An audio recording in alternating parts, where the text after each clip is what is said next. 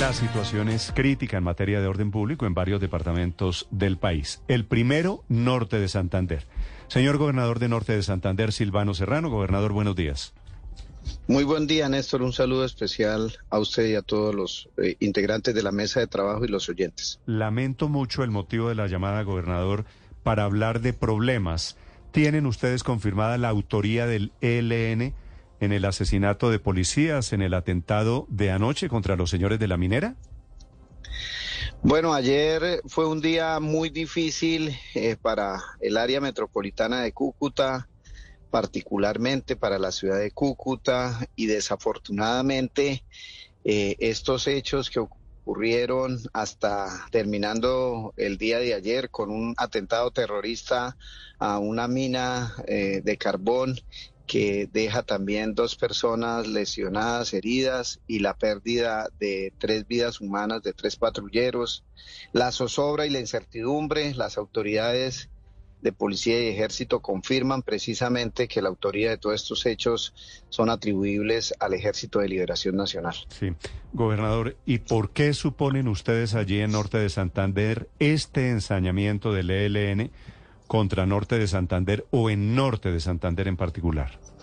Bueno, realmente son, son situaciones que, no entiende nadie en el marco de una apuesta de paz que, que se tiene del país, del gobierno nacional, de la misma región que ha manifestado el interés de acompañar estos procesos. Realmente son situaciones que no se compadecen con un territorio que ha sufrido tanto y que además estas acciones desdicen mucho de la voluntad de paz. Yo creo que eh, a pocas horas de eh, entrar un anunciado cese de hostilidades contra la fuerza pública, no es entendible cómo se le quita la vida a tres eh, personas que prestan sus servicios a la policía, eh, pero además se genera una zozobra, una incertidumbre a toda la ciudadanía en el área metropolitana y finalmente eh, se atenta contra una empresa que lo que genera es empleo y productividad para el departamento.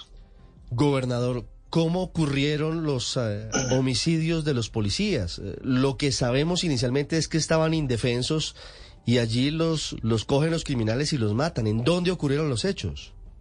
Bueno, el primer hecho ocurre eh, en el municipio de Tibú, en uno de los corregimientos. Eh, un, patrullero es afectado en su integridad con un francotiro, eh, que es un elemento que se ha venido utilizando en la región del Catatumbo para atentar contra la vida de los miembros de la fuerza pública. Eh, el segundo hecho se presenta a escasos minutos del casco urbano del municipio del Zulia. Dos patrulleros que hacen parte de un cuadrante eh, se localizan en una mesa para ingerir alimentos y son atacados de manera vil por estos terroristas y le quitan la vida a estos dos miembros de la Fuerza Pública de la Policía Nacional. Mm.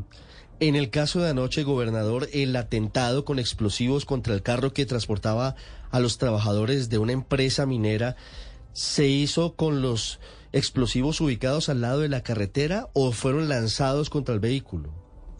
No, realmente la información que se tiene, incluido información directa de la gerencia y del cuerpo de seguridad de, de esta empresa, es que eh, los eh, terroristas llegan hasta las instalaciones de la mina, advierten de que se van a instalar estos artefactos. Desafortunadamente, eh, las personas, tanto la basulera como los, ah, las personas de seguridad que estaban allí, se resguardan y el demás personal, porque había más personas en, la, en, la, en las instalaciones de la mina, pero desafortunadamente estas dos personas no alcanzaron a percatarse de esta situación y fueron afectadas en su integridad. Están siendo atendidas desde anoche que logró llegar el, cuerpo de asistencia médica hasta allá. Son sacados de la zona y traídos al hospital Erasmo Meos. Lo digo irónicamente, entiéndame, gobernador, ¿los terroristas advirtieron que iban a poner explosivos?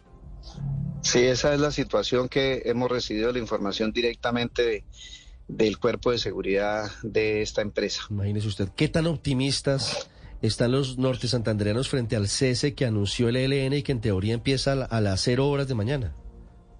No, nada de estos hechos eh, motivan ni a la ciudadanía ni a, ni a ningún colombiano a, a tener una esperanza frente a los temas de la paz. Desafortunadamente estos hechos lo que generan es zozobra, incertidumbre eh, y desconfianza, porque no es entendible que se hace un anuncio de cese de hostilidades y de afectación a la fuerza pública y por otro lado eh, a pocos minutos son asesinados tres patrulleros, se genera una zozobra en Cúcuta y su área metropolitana y terminando el día de ayer se atenta contra una infraestructura productiva de la región. Ese es un llamado que nosotros hemos hecho a que eh, lo que se dialoga en este proceso de paz se vea reflejado precisamente con acciones concretas de paz. Es que la paz debe ir acompañada mientras se dialoga de gestos humanitarios y de no afectación a la sociedad civil, no afectación a los miembros de la fuerza pública, porque mientras se llega a un acuerdo final con las organizaciones que están en proceso de paz, pues la ciudadanía, eh, los territorios no pueden seguir siendo afectados por esta confrontación absurda que lleva tantos años. El anhelo de la paz lo tienen los colombianos. El deseo de que se suscriba un acuerdo de paz lo tienen los colombianos, pero se requiere también una contundencia frente a estos hechos.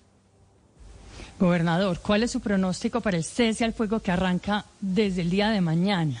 El cese al fuego con el ELN. Usted que está en la zona y que conoce cómo son los movimientos. Bueno, hoy precisamente hemos tenido comunicación desde primeras horas con nuestro ejército y nuestra policía. Hay una alerta máxima durante todo el día porque recordemos que eh, el anunciado cese al fuego arrancaría a las cero horas del día de, mañana, de tal manera que hoy hay que estar completamente alertas. Vamos a entrar ahora a una reunión de seguridad precisamente para estar monitoreando todos los, los factores y nosotros lo que anhelamos y esperamos es que ese, esos acuerdos puedan ser verificados de la manera como ha sido acordada, con el acompañamiento de los organismos y las instancias que han sido acordadas, mm. y que a la ciudadanía y al país se le pueda estar informando realmente del cumplimiento de los acuerdos iniciales que se han hecho con la organización. Este territorio anhela la paz y, y acompaña los mm. procesos de paz, pero lo de ayer realmente no, no es entendible. Gobernador, si le entiendo bien, ¿la alerta hoy es porque mañana comienza el cese, el cese al fuego?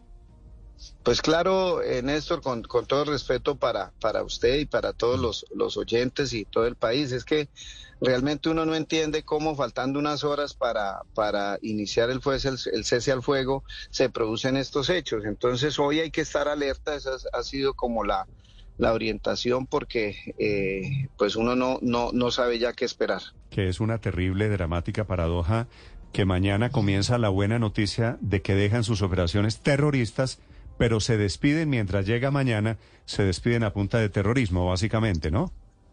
Sí, exactamente. Lo que hoy hemos previsto es que posiblemente puedan haber acciones eh, durante el día porque eh, pues la, el anuncio se produce, el anuncio que se ha hecho se, se producirá a partir de las cero horas del día de mañana. Bueno, tres policías asesinados en norte de Santander y esta mañana el secuestro de la sargento en Fortul en Arauca, secuestrada con sus niños, uno de ellos con, con autismo. Cada vez la insensibilidad mayor alrededor de este grupo. Gobernador, lamento mucho eh, que tengamos que dialogar en estas circunstancias de guerra para ustedes. A ustedes, muchas gracias por la solidaridad siempre con este departamento y bueno, vamos a seguirle haciendo frente entre todos como sociedad, como institucionalidad, respaldando a nuestra policía y nuestro ejército. Muchas gracias.